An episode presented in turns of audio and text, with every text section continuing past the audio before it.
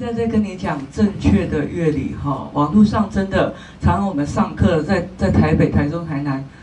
超多学生，尤其是吉他手，很爱网络上东看西看的，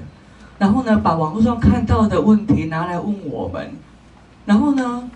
明明就是错的错的答案、错的那个论点，然后我们要在那边解释半天。对啊，到后来我后来发现，我不太愿意帮大家去做这种事情，是因为我觉得你都已经错成。一塌糊涂了，我还帮你解套，所以你，你，你，我并不是在回答你的问题，我是在帮你解套，因为我解你的套之后，我还再回答一次，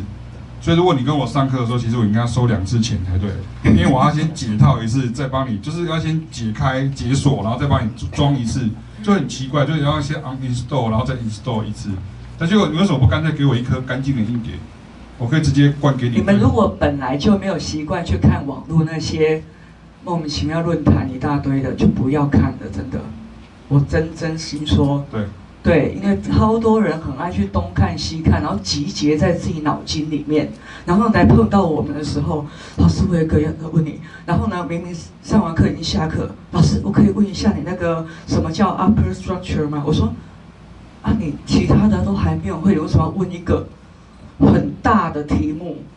然后弄到后来变成好像是他来求得老师证实有这件事情而已。所以另外一个常见的状况是，其实他并不是要得到答案，他只是要来证明他讲他觉得的是不是对的。那这个时候就变更奇怪，就有点像你要我去帮你站台，要帮你背书那种感觉。就是那明明你是错的，然后我还帮你站台，然后帮你背书，那就变得很怪，就很奇怪。所以。